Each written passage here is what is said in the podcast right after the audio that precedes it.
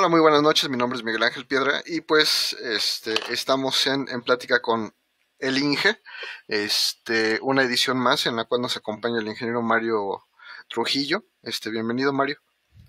Hola, ingeniero. Un gusto estar esta noche con ustedes. Igualmente, para mí es un placer que, nos acompañes.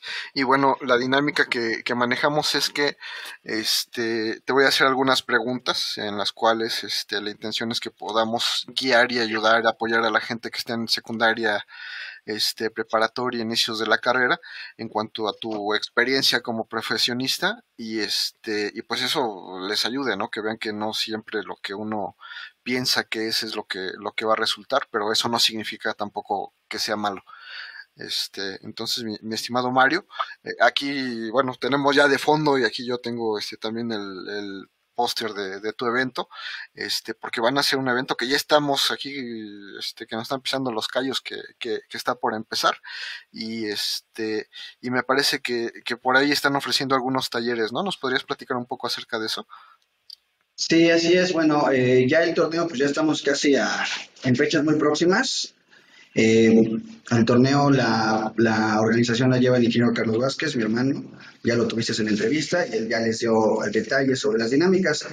En mi caso, eh, mi función aquí dentro de Integral Creation es coordinar eh, la parte de los cursos, los talleres, y ahorita estamos trayendo una oferta de talleres online eh, en vivo. Próximamente vamos a estar estrenando nuestra propia plataforma para cursos y bueno, eh, creo que van a ser un año de lanzamientos muy importantes porque eh, el torneo es una modalidad nueva en, en, México y al mismo parte estamos preparando una gama de cursos muy bien, muy bien planificados, muy bien estructurados. La verdad es que me siento muy orgulloso de, de los temarios, del contenido que se ha, que se ha generado.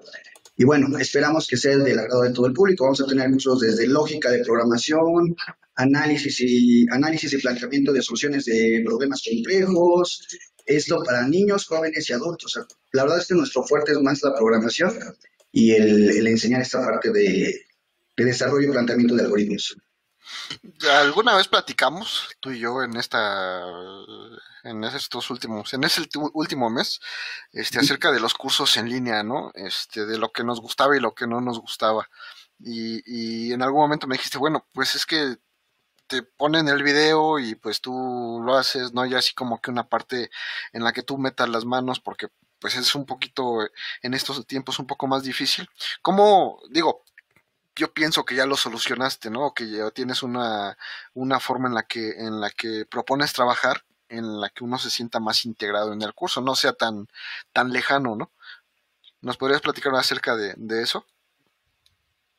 Eh, observamos y estuvimos tomando diferentes cursos este, virtuales, diferentes talleres online, haciendo ahí un poquito de estudio de mercado, ver, que, ver de qué manera se impartían.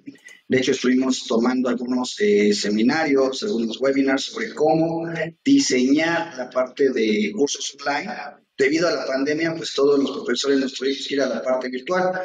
Entonces, eh, tuvimos que prepararnos y capacitarnos para ver cuál era la mejor estructura. Y como te comentaba esa vez que, coincidimos, que estuvimos platicando, es que, por ejemplo, hay cursos de programación que te dicen, diseña tu propia aplicación. Y te dan todo el marco teórico de qué es una aplicación, desde dónde viene el sistema Android, qué es una red 4G, 5G, etcétera, ¿no? Pero nunca te meten a programar. Entonces, como que yo personalmente eh, quedé fastidiado de esos cursos en donde, ah, aprende a diseñar una aplicación, aprende a programar este, Arduino, aprende a programar microcontroladores, y es pura teoría, ¿no? es, pura, pura teoría y nunca te meten a la, a la parte práctica. Entonces, en, este, en estos cursos que estamos preparando para ustedes, para el público en general, eh, tenemos tanto la parte de teoría, que es el 20% y el 80% práctica. O sea, creo que es un diferenciador muy importante en el que nosotros sí les vamos a meter a la práctica, vamos a meterlos directamente a la parte de, de desarrollar una aplicación, un ejemplo, desarrollar una aplicación, desarrollar una, página web, aprender a programar, o sea, meter las manos, por así decirlo. Al mismo tiempo, eh, lo que estamos planteando dentro del sistema es un sistema de retroalimentación con los asesores directamente y un sistema de evaluación. un sistema de evaluación, porque realmente creo que el simple hecho de ver el video no significa que el alumno haya aprendido. Tenemos que corroborar que el aprendizaje se haya logrado y de esa manera pues hemos generado una serie de prácticas, una serie de ejercicios.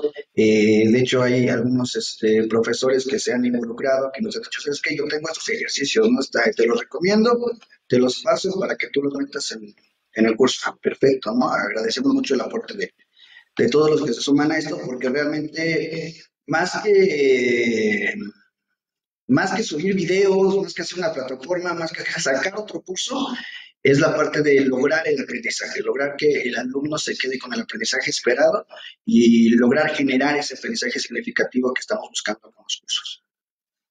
Pues me da gusto, digo, conociendo que, eres bastante exigente contigo y con tu equipo, pues este, me imagino que diseñar un curso que a ti te guste para poder dárselo a la gente, pues es difícil, ¿no? Digo, no este no lo puedo decir de, otra manera pero este pues a mí me da gusto que, que, ya estés en, en, ese camino que lo logres y obviamente este lo publicarán, eh, publicarán en su página para qué tipo de alumnos es para qué nivel lo, lo están manejando lo estamos manejando ahorita para niños a partir de 7 años. Digo, tenemos eh, cursos para niños, jóvenes y adultos.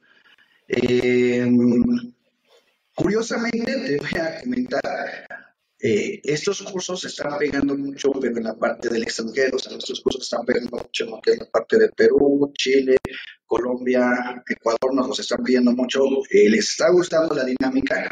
Ahorita ya llevamos dos cursos, ahorita están en marcha. La segunda edición del curso de lógica de programación, en donde les gustó mucho precisamente a Chile y a Ecuador, prácticamente son el 80% de nuestros alumnos que tenemos registrados ahorita bueno, hay un fenómeno bien chistoso porque México pues somos conocidos porque estamos cerca de Estados Unidos, tenemos mucho acceso a la tecnología, pero me he dado cuenta, no sé si te ha pasado, que, que como que ya se nos acabó el hambre de conocimiento, como que hay otros países que están más, más fuertes en eso de que hay un curso de tal cosa y están muy interesados y, se clavan y, y, lo toman, pero aquí como que de México ya le estamos haciendo el feo a, pues a la tecnología, a los cursos de, microcontroladores, de programación. Ese es mi sentimiento, ¿no? No sé tú cómo, cómo lo estés detectando. Es que, fíjate que aquí vendría el dicho, ¿no? nadie es juez en su propia, nadie es este, ay, profeta. Profeta, profeta en su propia tierra, nadie es profeta en su propia tierra, ¿no? Entonces aquí vemos cursos que la verdad de repente se lanzaron muchos cursos online, ¿no? Este, muchos webinars, muchos, este, en, muchas reuniones en Zoom, en Meet y demás. Eh, el problema es que desde mi perspectiva como ingeniero docente, como profesor, pues son cursos que no estuvieron planeados, no estuvieron estructurados, no sé si dio un objetivo claro, entonces quemaron el mercado. Y ahorita que nosotros estamos lanzando esta propuesta, que como te digo, ha sido muy bien aceptada por tanto mexicanos como extranjeros, em, lo irónico es que nosotros lo vemos como que, ah, lanzó tal empresa del país, ah, bueno, pues como que no. Pero en cambio, no sé, em, un colombiano, un Ecuador o, o, parte de esa situación, me dicen, ah, no, es que es, un curso de México, o sea, los mexicanos son buenísimos. Tengo que tomarlo, ¿por qué? Porque pues, esos cuates están a la vanguardia, se están exigiendo, están más avanzados que nosotros. Entonces, eh, si es un curso mexicano, lo tengo que tomarlo. Sí, sí, sí. Y los mexicanos, no, pues otro curso de tal cosa. sí, somos bastante especiales, ¿no? Pero sí me he dado cuenta que últimamente, y ya tiene este bastante tiempo, que ya le estamos como que negando la entrada a este tipo de cosas. Inclusive, no sé, bueno, no sé si te enteraste o sabías que había un evento de microchip, este, que se hizo muy pocas veces en México. El último que se iba a hacer lo cancelaron, pero lo hacían cada año en, en Argentina. Este, entonces así, yo, mi sentimiento era bueno, entonces si voy a, si quiero tomar un, o ir al evento de Microchip, o tengo que estar en Estados Unidos, tengo que ir a Estados Unidos o tengo que ir a Argentina. Pero en mi país que somos, eh, que tenemos ciudades más grandes, a veces más grandes con población más alta que, que los países este, sudamericanos, este, pues no traemos ese tipo de eventos y se desaparecieron. Había otro que se llamaba Mercedev, que era muy grande, muy interesante, muy, estaba padrísimo este, inclusive el ISA Expo Control se fue haciendo chiquita, ya, ya después, lo, el último ya casi no se escuchaba, entonces como que primero fue todo emoción y amor y ya ahorita ya, este, ya desapareció todo eso, bueno, pero esperemos que ya después de, esto de la pandemia, este, regresemos, ¿no? A, este tipo de cosas. Pero bueno, no sé si quieras este, mencionar algo más sobre, sobre el curso o sobre el evento. Pues nada más eh, los invito a que estén pendientes de nuestras redes sociales porque ahí vamos a estar lanzando precisamente eh, las premisas de los cursos que estamos teniendo o que estamos preparando para ustedes. ¿no? La verdad es que eh, quiero comentarlo abiertamente, eh, para que nosotros saquemos un curso tuvo que haber sido probado, lo probamos, lo retomamos, sabes que esto sí se queda, esto no se queda, eh, este tema puede ir antes, puede ir después.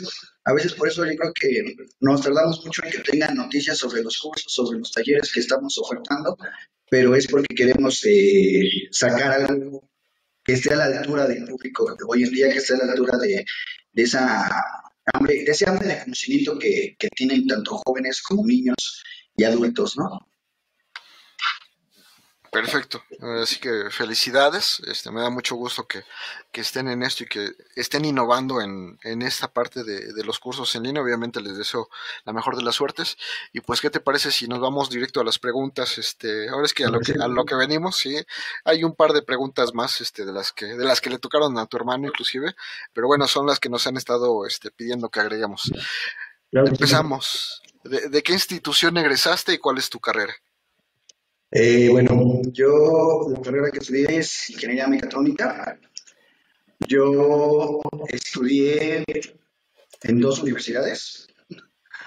Estuve en dos universidades. Eh, estuve en el Instituto Tecnológico Superior de de Hidalgo, de donde es egresado mi hermano. Eh, conocido como ITESA, estudié en Hidalgo, por así decirlo. Y después, eh, por cuestiones personales, me traslado a terminado a concluir mis estudios en el Tecnológico de Estudios Superiores de Catepec, en el TESE. Mm, qué bien.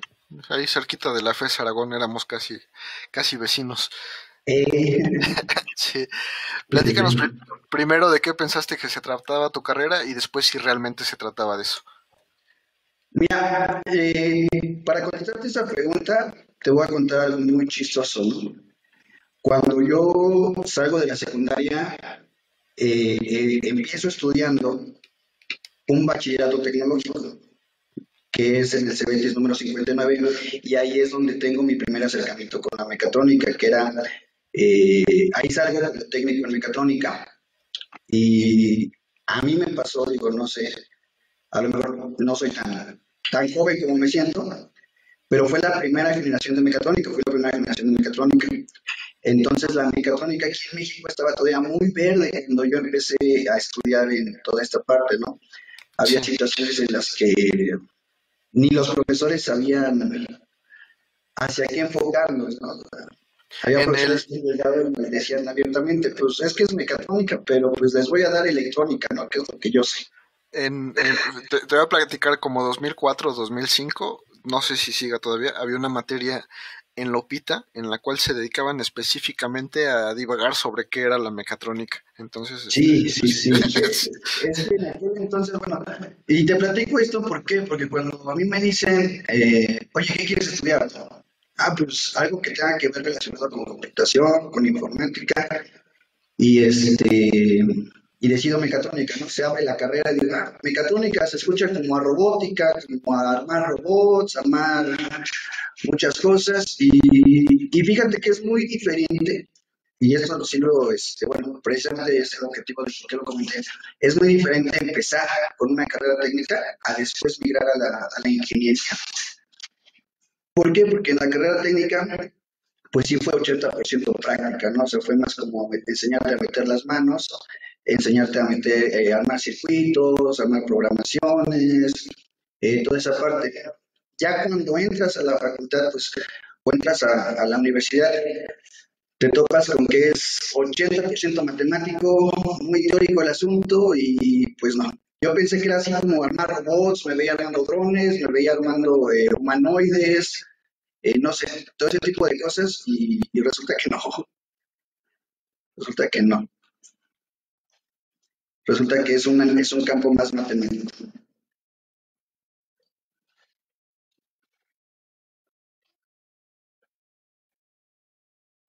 No, no te escucho, Ingeniero.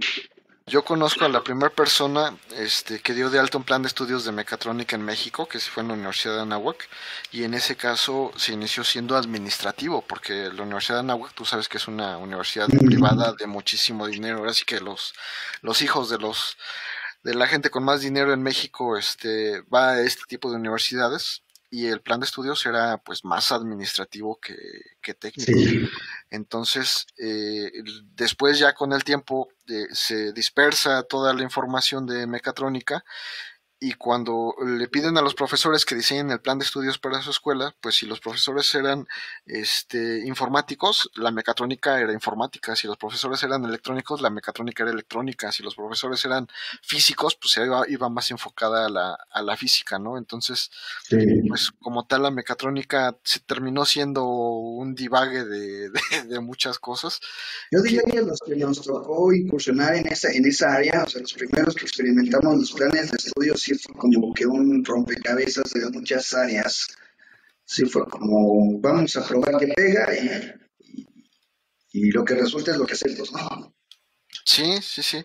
Y todavía hoy en día es, es algo que está muy, pues tan, tan disperso y tan, tan no sé cómo decirlo, divaga tanto que, por ejemplo, el TEC de Monterrey dejó de tener mecatrónica como una de sus carreras principales y le cambió el nombre, es este Ingeniería en Sistemas Digitales y Robótica, porque pegaba más, o sea, se vende más eh, ahora esa carrera que mecatrónica. Eh, por, fines comerciales le cambiaron el nombre. Entonces, este, digo, ha sido muy, muy raro en todo este tiempo. En México la mecatrónica se fundó en 1994 entonces sí es, sí es nueva, pero no es, no es este tan nueva, ya estamos hablando de 26 años. Híjole, sí, ya, ya, ya, ya estamos, este, ya estamos, este, ya, ya, son muchos años, pero este, tenemos que considerar eso, ¿no? Que a pesar de todo, nosotros sabemos que electrónica, pues es electrónica y te enseñan electrónica, ¿no? Pero aún así tenemos troncos común de matemáticas. Entonces, yo creo que ha sido, ha sido interesante el camino y veremos qué le toca ahora a los, a los que vienen llegando, ¿no? Este, la segunda pregunta, ¿fue suficiente el conocimiento que recibiste en la escuela para encontrar trabajo rápidamente o tuviste que capacitarte en otras cosas? En, en mi caso, que estoy muy aperfilado a la parte de ser docente, a la parte de capacitador, te podría decir que sí tuve que capacitarme, tuve que prepararme en, en cuestiones no afines a la carrera, pero sí en cuestiones prácticas sobre la docencia, sobre la, la forma de dar clases, eh, dinámicas, eh, estilos de aprendizaje, una capacitación más para aprender eh, cómo dar clases que en cuanto a mi rama, que es la mecatrónica. Y digo, probé de todo, probé en la industria, no me gustó y siempre me afilé más esta parte de, la docencia, entonces este, no, no, no, no fue necesario. Y, pero como me decía un profesor del TC, precisamente, ya cuando estás afuera te das cuenta que el 70% lo aprendes sobre la marcha y el 30% te lo da la, la ingeniería. Sí, así es. Digo, no, desafortunadamente, bueno, no desafortunadamente, porque al final del, día la universidad es formativa, no te va a dar todo, nada más la forma y, y ya el resto, este, entre que te lo dan en tu casa y lo aprendes en el camino, pues con eso este, logras las cosas, ¿no?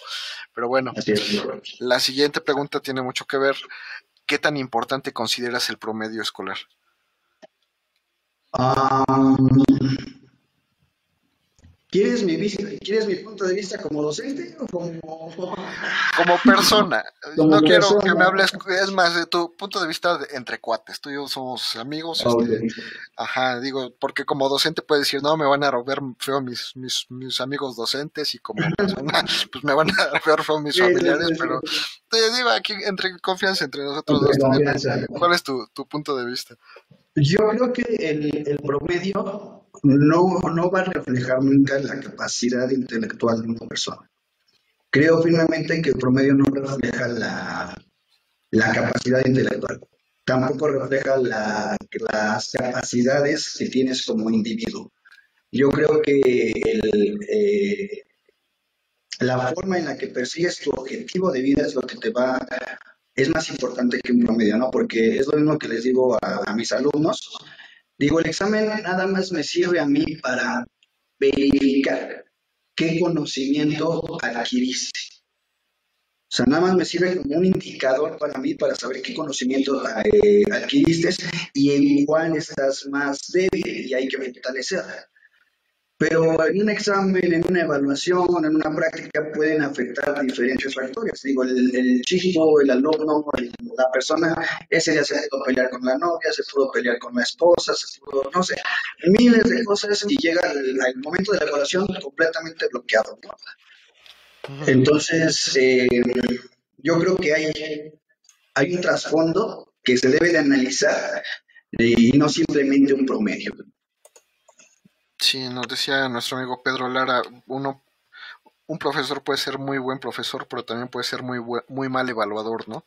Y si no toma en cuenta este, pues, todo el entorno que, que, trae la persona, obviamente pues puede hacer mal su evaluación y que no refleja realmente ni lo que sabe ni lo que no sabe. Y eso es, eso es parte del problema, ¿no? Nuestra siguiente pregunta es, ¿cuál fue tu materia favorita? De toda la carrera, ¿cuál fue tu materia favorita?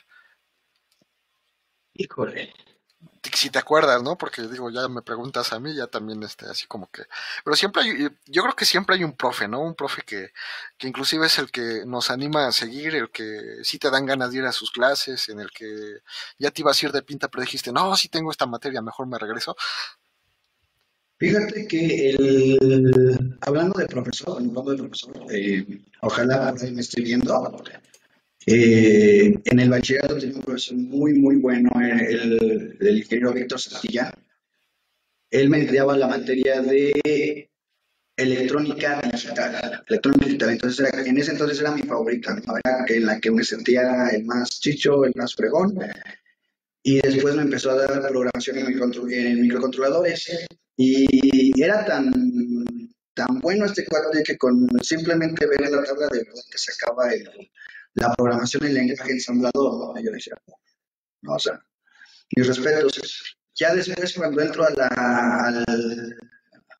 a la universidad, me empieza a gustar más el diseño en 3D, me empieza a gustar más eh, SolidWorks, eh, me ya empieza a llamar la atención la impresión 3D, el web de drones, diseño de drones, pero sin duda alguna yo creo que la materia más favorita es la, es, es la programación, la programación programación. Pues bueno, es muy buena. Y hablando de ensamblador, ensamblador o Arduino.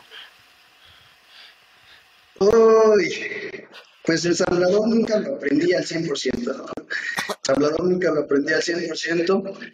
Y no estoy en contra, no estoy en contra de Arduino, o sea, no, no, no estoy en contra. Vino a facilitar mucho las cosas, pero también vino a hacer a los estudiantes muy flojos también vino a como que quitar esa parte, porque yo me acuerdo que tan solo para programar microcontroladores, yo les platico a mis, mis alumnos cuando eh, empezábamos a programar microcontroladores, era un, era un relajo, ¿no? Búscate la hoja técnica, chécate las especificaciones, chécate memoria, chécate bit, chécate esto. Y ahorita ya es como que, ah, checa si hay un driver para Wii. Ajá. Sí, sí, sí. Entonces, no estoy en contra, pero sí siento que, que en parte viene a ser como que flojos los estudiantes. Sí, de, hecho, ¿en qué programabas? ¿En PIC, en ABR, en 8051? Eh, Nosotros programábamos en, me acuerdo que se llamaba uno que era PIC-C, que inclusive hay un libro que es eh, Programación de microcontroladores con Proteus. Sí. Esa fue como que la Biblia que llevamos en la universidad probamos con Pixel y superficialmente ya en el último semestre nos querían dar a ver, pero ya sabes que los, los tiempos nunca cuadran y ya se van la siguiente semana, chavos, ya sigo bien, investigamos, investigamos ustedes, hasta aquí llegamos, ¿no? Sí, y era bien chistoso porque PIC siempre ha tenido buena documentación. Los ejemplos han sido siempre muy malos, pero la documentación para, para ensamblador ha sido siempre muy buena. Pero en ABR era diferente porque ni siquiera tenían índices sus datasheets. O sea, tú eras así de que, ay, voy a buscar tal cosa y el índice, no, pues no trae, pues ni modo, búscate todas las hojas para ver dónde está este el asunto. Pero bueno, este, al final del día sí ha facilitado mucho las cosas Arduino, pero como tú mencionas, este, claramente, como que les quita ese, ese interés o esa necesidad de buscar las cosas, ¿no? Y esa necesidad sigue estando en la industria. Si vas a componer un equipo, si vas a darle mantenimiento, pues de modo, hay que leerse el datasheet, el manual, y pues ya no están acostumbrados a hacer eso. Van a querer este, que haya un, un video tutorial en YouTube de cómo reparar un, un un aparato industrial y pues eso no siempre hay porque uno hay secretos industriales y otra pues no hay tantos equipos instalados este de todo tipo, ¿no? Pero bueno, la siguiente, ¿cuál fue la materia que menos te gustaba? Pues la que menos me gustó, yo creo que fue no, sí, sí fue. Control digital. Control digital, pero ¿cómo te lo enseñaron? Como, este, de eso de, de saque la, la, este, la ecuación de transferencia de tal cosa. Sí, así me lo ah, enseñaron. Sí. yo también. No, nunca me gustó. Es, es más, me costó muchísimo trabajo entenderle ya después que salí de la escuela ya le entendí, pero ahí en la clase del profe era así como que este cuate, pues, ¿qué onda, no? Es que fíjate que me pasó algo muy, muy, muy curioso, ¿no? O sea, eh, cuando yo estudié en la primera universidad y me dan precisamente, el, tronco era, vea ecuaciones, ay, se me fue, bueno, ecuaciones. Ecuaciones diferenciales. Ecuaciones diferenciales. Se me olvidó cómo, cómo, lo decíamos en la universidad, cuál era el nombre de la materia. Después de ahí te brincaban a, a control porque se supone que tú ya sabías como que sacar la ecuación y, encontrar la solución, ¿no? Y yo le preguntaba mucho a, los profesores, bueno, dije, ¿esto dónde lo voy a aplicar? ¿Dónde lo voy a utilizar? O sea, ya me enseñaste, es muy bonito, muy padre a sacar la ecuación del motor, ¿no? pero eso en dónde lo voy a, aplicar, dónde voy a conocer, ¿no? Entonces, eh, los profesores siempre me contestaban, ah, pues lo vas a ver más adelante, ¿no? Lo vas a ocupar en en, se llamaban sistemas robóticos manipulables, algo así. No, no, ahorita no recuerdo bien el nombre de las, nombre de las materias, ya tiene tiempo. Y te digo, me meto a trabajar a la industria. Eh, en la industria había una máquina donde eh, fundíamos plásticos, se hacían, se hacían montes de plástico y se descompone. Y, este, y me dicen, oye, es que lleva un control PID. No, dije, en la torre, no, ¿cómo le hago aquí? Este, a ver, ¿cómo voy a sacar la ecuación matemática? No, o sea, yo ya me estaba, yo ya me estaba imaginando mil cosas. Cuando de repente llega el, ingeniero y, dice, ¿sabes qué? Este, a ver, esa máquina, ¿a quién le toca darle mantenimiento mañana? No, pues que a los del segundo turno, cámbiale la tarjeta y echa a andar a esta. Cámbiale la tarjeta de control y ya echa a andar esta. Y la otra, que los dos no se peleen, vámonos a comer. Yo así de, bueno, entonces, ¿dónde lo voy a ubicar? Llego al, llego al TC, llego al TC y hago la misma pregunta, oye, ¿dónde voy a aplicar todo ese conocimiento matemático que me estás, este, que me estás enseñando? Y, y fue ahí donde me enamoré de esa forma de enseñar, porque me dice, ah, ¿has visto la imagen de Facebook donde te dicen, te preguntan qué tanque se va a llenar? ¿Qué, tanque se va a llenar primero? Ah, que sí. Bueno, supongamos que este tanque mide tanto, así y así, y esta es su ecuación y demás, y matemáticamente ya demostramos que el que se llena primero es este. Que sí. Ah, bueno, ya le estoy viendo un objetivo, ya le estoy viendo una aplicación, entonces ahora sí ya pongo más atención, ¿no? Pero mientras tanto es así como que, ah, ¿dónde, lo veo? ¿Dónde lo ocupo? Sí, y, la parte curiosa es que hay tantos ejemplos que, que, que, a veces es raro que no, o no te los digan o no lo sepan, ¿no? Eh, hace años salió, salió un BMW. Pues digo yo, a mí me gusta seguir esa marca porque todas las innovaciones que sacan, después las veo reflejadas en, en todas las demás marcas. Entonces, eh, el Serie 7, que es su, su coche más grande, este, si tú sigues su historia, vas a ver que sacan innovaciones y cinco años después ya están en, el, en todo el mercado. sacaron una en la cual los amortiguadores tenían elementos que permitían cambiar este eh, la forma en la que se comportaba el aceite que contienen. Entonces, eh, técnicamente, eh, si tú tenías tu ocasión de comportamiento del amortiguador y tenías la, la constante, tú decías, ah, es que si yo quiero que se comporte como deportivo, la constante tiene que valer esto. Y si, si, quiero que se comporte como este, como coche de lujo, la constante tiene que valer esta otra cosa y a alguien se le ocurrió, oye, ¿por qué no le metemos ahí algo que con electricidad se active y nos permite cambiar ese constante en la vida real? O sea, ya no que sea una u otra, sino que, que se active. Y pues ese es otra, otro ejemplo, ¿no? En el cual en base a las ecuaciones dijeron, sale, ya está aquí la constante esto y esto, ¿cómo le hago para cambiarlo y aplicarlo a la vida real? Y es algo que tiene años en el mercado y que es, que es padrísimo, ¿no? Porque si tú tienes un, bueno, si tuviéramos para un BMW Serie 7 y pudieras cambiar entre deportivo y de lujo, pues es, este, estaría padrísimo porque son básicamente dos coches en uno.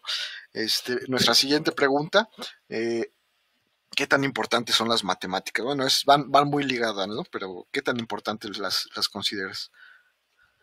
Yo sí las considero muy importantes. Yo sí las considero muy importantes. De hecho, em, yo empecé eh, dando asesorías de matemáticas. O sea, mi, mi camino en la docencia es eh, primero dando asesorías de matemáticas, de físicas, eh, de física, con unos grandes, grandes, grandes, grandes profesionales eh, del Colegio Montefe, que les mandamos los dos si lo están viendo, siempre están al pendiente igual de, nuestras transmisiones, de lo que hacemos y somos este, muy cercanos en cuanto a apoyo. Entonces, si pues, también les mando un saludo. Eh, pero sí las considero muy importante, sí los considero muy importante porque fíjate que algo que ha caracterizado mucho a, a dentro de los cursos de robótica es el buscar que la robótica o, dentro de los cursos, buscar que la robótica incentive a los chicos en su participación, en su innovación dentro de estas áreas, ¿no? Porque han llegado chicos aquí y es que tienen problemas con ecuaciones, tienen problemas con fracciones, tienen problemas con esto. Ah, ok. Bueno, pues ¿qué crees? Todo eso que te están enseñando dentro del aula, todo eso que te están, que te estás peleando por entender, aquí lo vas a aplicar. No, es que, es que tiene muchas lecciones, no hay problema. Mira, te voy a enseñar a medir con el vernier. Mira, este es un octavo, cuál es la, serían los octavos, pero hay que representarlo más pequeño, cómo haces o cómo simplificas la fracción. Entonces, ellos dentro de los talleres, o los chicos dentro de los talleres, van viendo que la robótica es la aplicación directa de las matemáticas. Y eso en lo personal me gusta mucho, me gusta mucho demostrarles eh, a los alumnos que, no sé, una ecuación no es simplemente despejar X, ¿no? sino que te representa la solución a un problema cuyos datos no conoces, o que el dato de la pendiente puede ser esto, no sé, o sea, me, me, gusta mucho incluir las matemáticas dentro de los talleres, pero enseñarles la aplicación directa a través de la robótica, de ese conocimiento. Pues sí, no mostrarles que las matemáticas son, son descriptivas en realidad. Así es. Son, una descripción de la real y, es, y eso es, este, pues, padrísimo, ¿no? Eh, la, la, siguiente, ¿qué tan importantes son los idiomas? Mm, yo diría que muy importante. La verdad, muy, muy, muy importante. Em, digo, con esto de la pandemia, nos dimos cuenta que de repente el mundo se hizo más pequeño, ¿no? Si de por sí antes era muy fácil entablar ya relaciones, conversaciones eh, a través de redes sociales y demás. Ahora con la pandemia, pues todavía se encogió más el mundo, ¿no? O sea, eh, es lo que te comentaba, ¿no? Nunca, en mi cabeza nunca se me había ocurrido eh, que pudiera dar clases a alumnos en Chile o en Ecuador, ¿no? O sea, en mi vida había pasado por esa cabeza. De repente llega la pandemia y el mundo se encoge y resulta que ya este, hay comunicación directa con con Estados Unidos, con Brasil, con Canadá, y entonces te quedas así que, mm. ¿Qué hago si no les entiendo? Entonces yo sí lo considero muy, muy importante por esta parte de la comunicación directa que se está viendo hoy en día, ¿no? Sí, sí, es este, pues fue, fue muy interesante, ¿no? A mí me han escrito personas de Nigeria y de Marruecos y, y me hablan en portugués y en idiomas que sí, bueno, pues ya está el Google Translator y, ya lo, lo traduces, ¿no? pero sí me ha pasado que me dicen, oye, ¿y por qué te tardas tanto en responderme? Es que si estoy en el teléfono no te puedo responder porque no funciona igual. Si estoy en la computadora, pues es de volada, pues lo copio, lo pego y, y ya, ¿no? Pero este, portugués no, no lo manejo, inglés sí, pero este, sí hay idiomas que pues sí están más allá del alcance de lo que yo pude haber imaginado que, que podíamos compartir, ¿no? Ahora, ¿qué, ¿cuáles consideras que sean los idiomas que facilitan la vida actualmente en tu carrera? o en tu empresa, en tu, en tu negocio? La tendencia, la tendencia va a ir al inglés, va a seguir el inglés muy fuerte, quizás como primer idioma, porque sigue siendo como que el, el intermedio, ¿no? Un ejemplo, eh, tú hablas el portugués, no, no lo hablo, pero hablo inglés, sí, sí, tú hablas inglés, no, que sí. Ah, bueno, pues ni nos comunicamos ni en español ni en portugués, nos vamos a comunicar en inglés. Eh, sin embargo, yo creo que también por las relaciones que se están abriendo, por el mercado en el que se están expandiendo, yo creo que muy, muy probablemente en algunos años, en algunos años, perdón, el chino se va a, posicionar también como un idioma crucial, como parte de la ingeniería.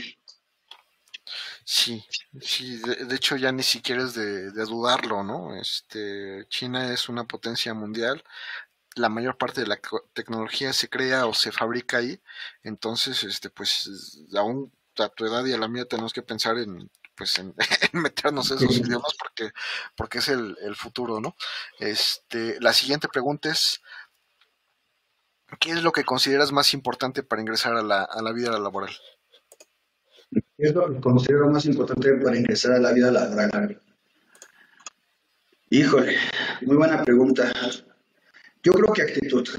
Yo creo que, actitud más que otra cosa, porque es lo que te va a abrir la puerta, o sea, es lo que te va a abrir la puerta. O sea, necesitas em, llegar con una buena actitud, con una buena relación, independientemente del sector al que te puedas eh, o te quieras dirigir, ¿no? Porque en el caso de mecatrónica, pues mecatrónica es muy amplia, o sea, puedes irte, no sé, en mi caso a la docencia, puedes irte a la industrial, puedes irte a emprender, puedes irte a muchísimas partes, pero yo creo que la actitud eh, es lo que te da una puerta eh, en, muchas, en muchos aspectos, tanto laboral, comercial, personalmente. Digo, aparte del inglés, ¿no? aparte, aparte del, del eh. idioma y, es entendible, ¿no? Hay veces este, en las que nos ha pasado, me ha pasado muchas veces que de repente llega alguien que sabe mucho, que piensa que sabe mucho, y este, pues es pesado trabajar con ese tipo de personas porque a veces no aceptan sus errores, a veces no son tan sociables, y pues el hecho de, de que a lo mejor trabajes con alguien que tal vez no sepa tanto, pero que sea capacitable, de que puedas este, pues platicar con él y que sepa también aceptar sus errores, pues también es, es agradable, ¿no? Es más agradable tener a alguien este, con actitud que, que un sabelo todo que pues nadie, nadie aguanta. Y eso, si tienes toda, toda la razón. Este... Es que nos ha pasado, nos ha pasado y, insisto, ¿no? O sea, no sé qué es, qué, qué, qué esté pasando con esas sociedades, con esos jóvenes, que pues la verdad vienen muy, muy elevados en muchos aspectos, ¿no? Se reciben, se gradúan y vienen muy elevados. Y aquí personalmente en Intelligence Creations, como el, el trato es con alumnos, el trato es con niños, con jóvenes, eh, me interesa mucho la, la, actitud, ¿no? O sea, aquí es más la actitud, digo, lo demás, hay dos formas, o te pegas y vas aprendiendo, o tu misma hambre de querer aprender, de querer sobresalir, te va haciendo que, te exijas, ¿no? Pero hemos tenido casos de, de, ingenieros que digan, es que yo te puedo hacer esto, puedo hacer lo otro, aquello y demás. Ok, a ver, cómo tratas a un alumno, cómo tratas a un, padre de familia, cómo tratas esto, eso me da a entender eh, eh, en dónde andas, en qué canal andas. Y pues aquí es nuestra actitud de servicio, la verdad.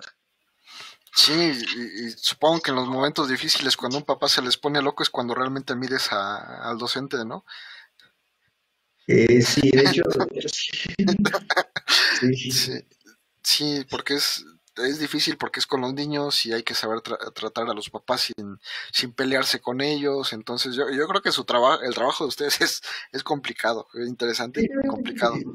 sí, pero afortunadamente, eh, gracias a, la vida, a, Dios, como queramos eh, ver, nos hemos topado con papás muy comprensibles que apoyan a los chicos y que realmente sin el apoyo de ellos hacia los niños, pues muchos logros de, los años atrás no se hubieran alcanzado, no se hubieran logrado, ¿no? Entonces, este, les agradezco también infinitamente el apoyo a cada uno de los papás, eh, primero por confiar en nosotros, por darnos un voto de confianza y permitirnos eh, trabajar con los niños, y dos, pues por todo el apoyo y el, el, incentivo que le dan a ellos para poder continuar en esta, en esta carrera que pues no es fácil, y menos empezarlo a una temprana edad, menos, menos empezar pequeño. Si es difícil empezar una ingeniería a los 18 o 20 años, pueden imagínate empezar en este mundo de la mecatrónica, de la robótica a los 6, 7, 8 años. Entonces, sí, sí.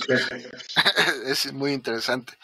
La siguiente pregunta, todos tenemos un top que pensamos que sería el mejor trabajo o empleo de nuestra carrera. ¿Cuál es el tuyo? Sea real o ficticio. Eh, pues es que, eh, fíjate que mm, creo que mi todo, mi todo es lo que estoy viviendo ahora. Es, es poder transmitir eh, el poco, mucho conocimiento que tengo, poder transmitirlo a niños, a jóvenes, eso es algo increíble, o sea, es algo maravilloso porque también aprendes de ellos, o sea, estás en constante, constante movimiento, no te quedas estancado. En, la universidad te meten mucho la idea de la industria, la industria, la industria, ¿no? O sea, tú vas a llegar a ser un jefe, un líder de producción, etcétera, y a lo mejor como que te llenan, eh, te llenan de esa, esa idea, te llenan la cabeza de ese sueño de, ah, yo voy a estar en mi oficina, secretaria ejecutiva, etcétera, ¿no? Pero en este caso yo creo que, que, mi empleo ideal lo estoy viviendo. Estoy trabajando muy contento en el proyecto de Intelibus Creations. Al mismo tiempo estoy eh, como docente en otros colegios que me permiten crecer profesionalmente, me permiten crecer persona. Entonces yo creo que lo estoy viviendo, lo estoy viviendo. Perfecto, no, pues felicidades por, por eso, ¿no? Eh, ¿Por qué estudiaste esta carrera? ¿Qué fue lo que, lo que te marcó el punto decisivo en el que dijiste, mecatrónica. Digo, ya, ya nos platicaste un poco de que se escuchaba padre y sonaba interesante, pero ¿qué, fue lo que realmente te, marcó para, estudiar esta carrera? Pues eh, afortunadamente, eh, te digo, afortunadamente tengo una familia que me ha apoyado muchísimo y que me ha apoyado en, cada una de las decisiones que, que tome. Y irónicamente, eh, el incentivo que, creo yo que fue más fuerte para estudiar una ingeniería o estudiar esta parte de, mecatrónica eh, fue mi padre, porque él también es ingeniero, él es ingeniero, bueno, él es ingeniero en, automatización y control. Entonces, pues, eh, observándolo a él, te da que la espinita de, de, probarlo, ¿no? De probarlo. Y él me decía, bueno, inténtalo en el bachillerato, si no te gusta, pues cambias de carrera, no pasa nada, este, te vas hacia la carrera que tú creas que te, que te guste, pero este, pues pruébale, ¿no? O sea, pues, no pasa nada, insisto, es, la previa, por así decirlo. Ah, bueno, pues ya lo pruebo, eh, lo pruebo, me, meto ahí y resulta que me gusta, me llama más la atención y decido continuar con la, con la carrera porque ya, ya lo había probado, ya lo había experimentado eh, y decido continuar. No, pues qué bueno, ahora sí que es, que es herencia de familia, ¿no? Sí. Nuestra siguiente pregunta es, como empleador, ¿qué es lo que buscas en una persona? ¿Cuál es el perfil que sabes que funciona para la, industria o para tu empresa? Como empleador, eh, te vuelvo a repetir eh, lo que es la actitud de servicio. A mí realmente, hace un momento me preguntabas, ¿no te interesa, crees importante el, promedio? No creo importante el promedio como empleador tampoco. Eh, me gusta más evaluar a, las personas por sus actitudes, sus actitudes, que por el, conocimiento que, ellos traen. Creo que es más esa parte de, si yo siento que realmente están persiguiendo su sueño, bueno, pues Intelibus siempre va a ser un lugar que, busque impulsar esa búsqueda, que, busca eh, tratar de, de, que más personas se acerquen al mundo de la tecnología Y pues si esto es un puente para que ellos realmente encuentren un incentivo para, para incursionar, pues adelante, ¿no? Pero sí tienen que tener eh, vocación de servicio, buena actitud, eh, buen desempeño, buen trato con las personas, más que otra cosa. Perfecto. Nuestra última pregunta. ¿En algún momento te has detenido y pensado qué bueno que estudié esta carrera? Eh, en, algún momento que te haya pasado algo, que haya sucedido algo y digas, como que valió la pena, qué bueno que, que estudié esto. Eh, sí me han pasado, sí me han pasado, y también han pasado momentos en los que te, para que estudiese, ¿no? Em, yo creo que el, en el camino de, crecer profesionalmente, de crecer personalmente, todos vamos a experimentar ese momento en el que te arrepientes, en el que dices, ah, qué bueno que lo estudié, qué bueno que lo logré. Eh, yo creo que ahí depende mucho de tu vivencia personal, eh, en qué, qué, momento te quieres quedar, ¿no? si arrepentido por haberlo estudiado o decir, sabes que voy a echar ganas. ¿no? Nos decía un, profesor, eh, cuando llegamos a la universidad nos decía un profesor, tienes dos opciones, si ya te equivocaste de carrera, pues ya ni modo, o sea, ya acaba. ¿no? Y nos decía, tienen dos opciones, o haces lo que amas, o aprendes a amar lo que haces. Entonces, pues no hay más. Sí, obviamente, este, ese es como que parte de lo que queremos transmitir en, en estas pláticas, ¿no? No se trata obviamente de que, de que hayas tenido la suerte de, que te hayan apoyado, de que te haya tocado la carrera que, realmente querías, sino que a veces pasa todo lo contrario, ¿no? A veces ni te apoyan, ni te toca lo que quieres, y este, pues ahí estás en, en alguna ingeniería que piensas que no te interesa, pero pues las ingenierías son tan nobles, son tan padres, que este, te permiten meterte a áreas que, en algún punto no, nunca te imaginaste que podías haber estado, ¿no? En mi caso, pues me ha tocado trabajar con prótesis de brazos, me ha tocado trabajar este, con, con armas de fuego, me ha, tocado trabajar con licuadoras, con aspiradoras, o sea, de, repente como ingenieros, este, estás metido en tantas áreas y es tan padre que, que pues es, es, es muy bonito todo esto, ¿no? Pero bueno, este, nos, nos vamos a despedir. Si, si pudieras darle un mensaje, una recomendación a los amigos que, nos acompañan en este momento o nos van a ver después por, por nuestro canal de, YouTube. Este, y con eso cerramos la transmisión. Pues ya, pensando que, como comentaste al inicio, que es un programa dedicado a chicos de secundaria, de prepa, que están pensando en investigar o en, entrar a esta parte de la onda tecnológica, de estudiar una ingeniería, de, irse a, a, incursionar esta parte,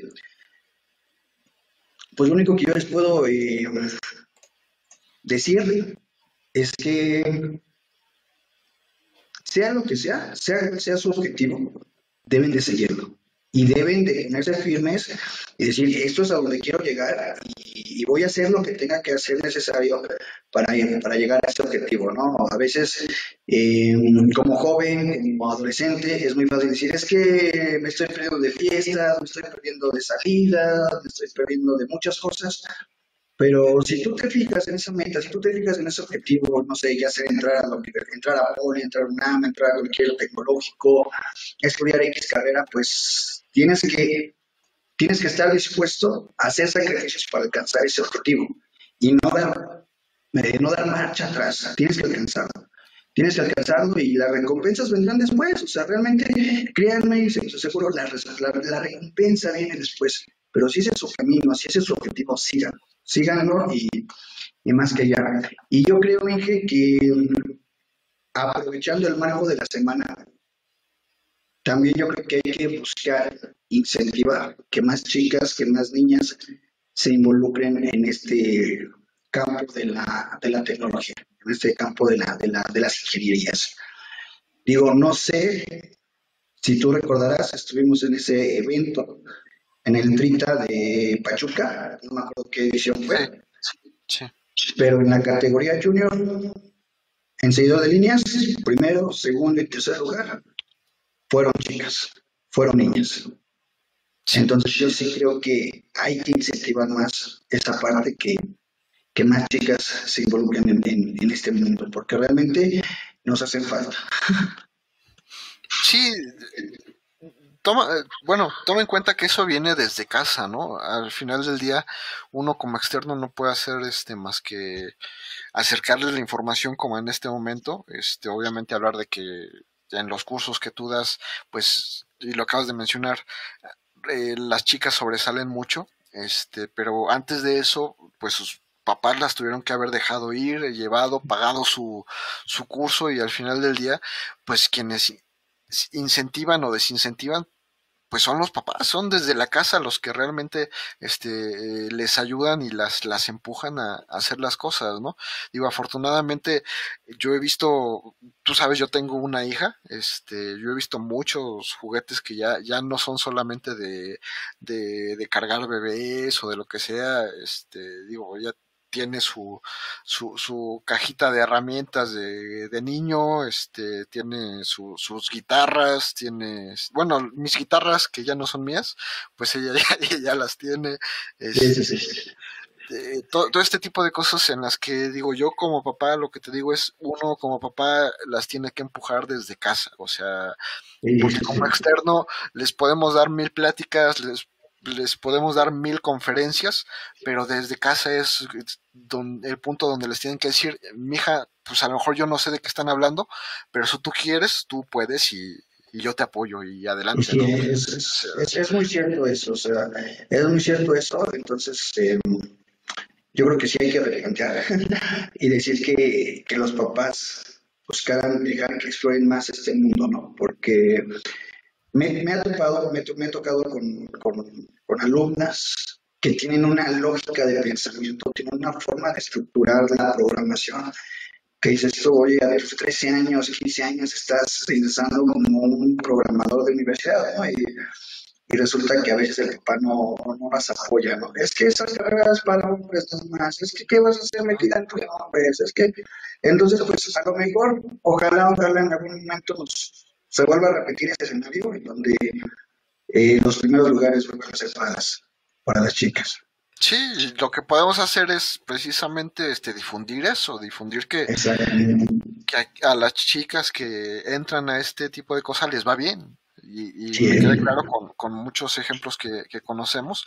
Toma en cuenta que la primer programadora pues, pues fue mujer. Este, la, persona que programó el algoritmo para llevar el, al hombre a la luna este, era mujer. Entonces, técnicamente, si tomas esa referencia, la programación ni siquiera este, la, la hicimos primero los hombres, ¿no? Esa, oh, las, mujeres, ¿no? Y eso lo tenemos que recalcar y tú en tu página que publicas este, tanta información de este tipo de, de la historia de, de, toda la tecnología y yo en la mía obviamente pues tenemos que recalcarlo, ¿no? No se trata de no se trata de, de, de incentivarlas, no, se trata de decirles, mira, la puerta está abierta, a las mujeres que entran a la ingeniería les va muy bien y pues adelante, ¿no? Y si quieres, pues aquí va a haber mucha gente que, te va a apoyar este, y ahí vamos a estar. Pues sí, no queda más que incentivar, tratar de, como tú dices, dejar la puerta abierta y créanme que en Intelibus es una invitación para todos. En Intelibus está la puerta abierta para cada uno de los que quieran impulsarse, quieran incursionar a este mundo de la tecnología, pues aquí siempre va a haber un lugar para ustedes. Perfecto, Inge. Muchísimas gracias este, por aceptar la invitación. Este, muchísimas gracias por compartir estas vivencias, por compartir parte de, tu vida. Obviamente las recomendaciones, eh, tú sabes que yo siempre las tomo a, pecho y ese de, de, las mujeres si hay que agarrarle el modo, hay que ver cómo hacer que realmente, que no sea de, dientes para afuera. Yo lo, digo de corazón, te digo, pues yo tengo una hija y pues este, obviamente me, me, interesa, este, hay que ver cómo hacer que funcione y pues adelante. Muchísimas gracias y pues nos, nos vemos en el IntelliBots Robotics Tournament. Muchas gracias. Hasta, luego, hasta luego amigos.